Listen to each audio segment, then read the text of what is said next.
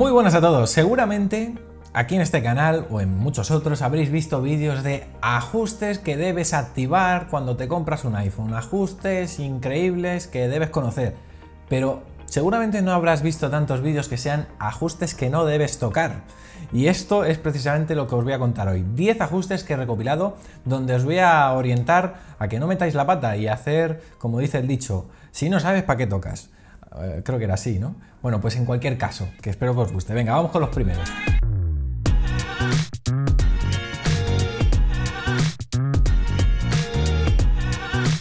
Vamos con el primero y tiene que ver con la fecha y la hora. Vámonos a los ajustes. General, bajamos fecha y hora y verás que por defecto viene activo el ajuste automático de fecha y hora. Mi consejo es que no toques este ajuste porque, por ejemplo, una de las cosas que podrías bueno, ver perjudicadas es tu navegación en muchas páginas web. Ya sabéis que las páginas web muchas utilizan un certificado SSL que lo que hacen es proteger eh, y garantizarte una seguridad cada vez que navegas por ellas. Bueno, pues estos certificados están fechados y claro, si la fecha de este certificado no corresponde a la de tu iPhone, simplemente no podrías navegar por esa página web.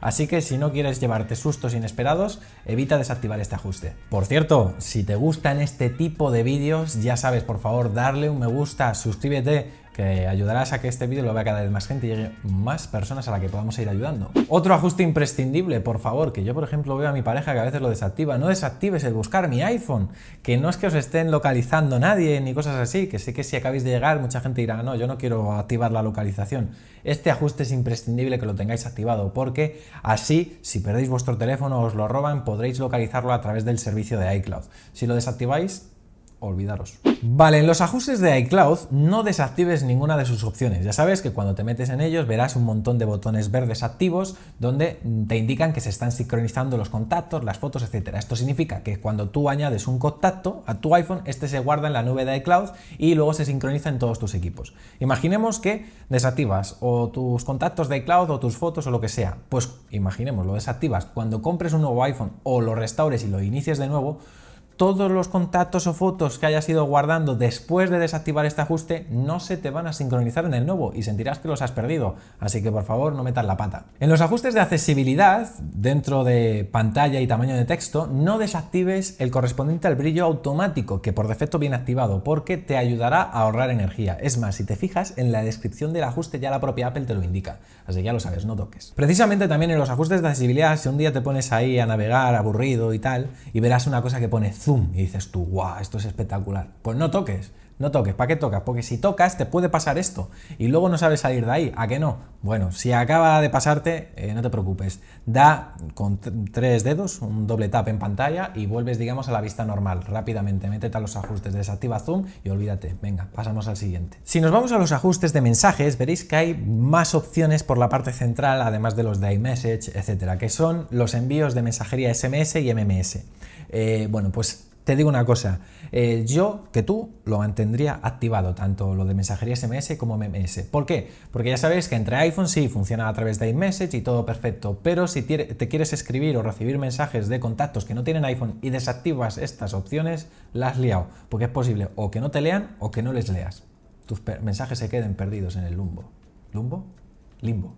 Limbo. Seguimos en los ajustes, pasamos de mensajes a teléfono y en los ajustes de teléfono verás, aunque yo lo tengo difuminado para que no me llamen mis admiradores, el número de teléfono de tu iPhone. Vale, pues si tú te da por modificar eso, no te pienses que es que vas a cambiar tu número de teléfono por arte de magia, no. O sea, realmente lo que vas a alterar es tu ficha de contacto, tu configuración de iMessage con la que la gente contacta contigo, etcétera, etcétera. Es decir, no toques, no toques eso. Eso no quiere decir que tú de repente, si tenías un número que te gustaba mucho, puedas usarlo como teléfono de contacto para que la gente te llame. No, no tiene nada que ver, así que eso no lo toques.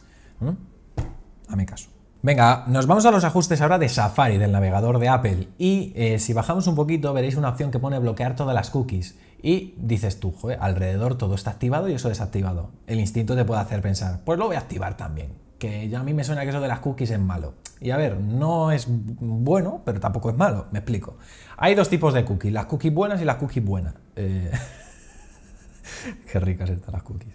Las cookies buenas y las cookies malas. Bueno, las cookies buenas son esas que, por ejemplo, en determinados webs te pueden echar un capote. Imaginemos, en una página de compras tú añades un elemento al carrito, luego te sales de la web y cuando vuelves, ahí siguen esos elementos en el carrito. Y eso es porque una cookie te ha guardado esa información. Si desactivaras o bloquearas las cookies en este tipo de web, pues esa información se guardaba. Luego es verdad que están las cookies malas, que son esas que, eh, bueno, utilizan tu navegación e investigan tu navegación entre diferentes páginas para darte, pues, bueno, orientación publicitaria, en fin, para rastrear tu actividad en Internet. Vale, esas ya se encarga Apple y Safari de bloquearlas selectivamente. Realmente no necesitas activar esta opción. Esta es sobre todo si te quieres cargar también las buenas, lo cual yo te desaconsejo enormemente. Vámonos al Wi-Fi, a los ajustes de Wi-Fi, uno de los ajustes más importantes, si estáis de acuerdo conmigo, y es que cuando nos conectamos a una red, veréis que al lado pone una I de información, ¿no? Un iconito pequeño. Bueno, si pinchamos ahí vais a ver que hay un montón de opciones. Y a los curiosos les puede dar la intríngulis de decir, voy a toquetear por aquí, a ver qué pasa. Bueno, si te vas a lo de configuración IP, ya te recomiendo que no lo toques. No lo toques si no sabes qué tocas. Porque pasa una cosa, que al fin y al cabo la configuración Wi-Fi de tu iPhone ya viene preconfigurado con los ajustes de tu router, ¿vale? Entonces ya te va a funcionar de por sí. A no ser que tú quieras cambiar un ajuste manualmente sabiendo lo que estás tocando, no toquetes porque lo único que vas a hacer es que te cargues la conectividad a esa red wifi y tengas pues que bueno, desvincular la red, volverla a añadir y sea un rollo. Desde este mismo ajuste de wifi un poquito más arriba veréis uno que pone dirección privada y está activo. Pues no lo desactives, no seas merluzo. ¿Por qué? Pues porque este ajuste sirve para lo siguiente y es que permite que tu iPhone permanezca, digamos, en el anonimato en el proceso en el que pasas de una red Wi-Fi a otra. En ese intervalo mínimo, digamos, permaneces en ese anonimato. Digamos que es como una capa protectora, ¿vale? No sé si te has quedado igual, pero bueno, que no lo toques.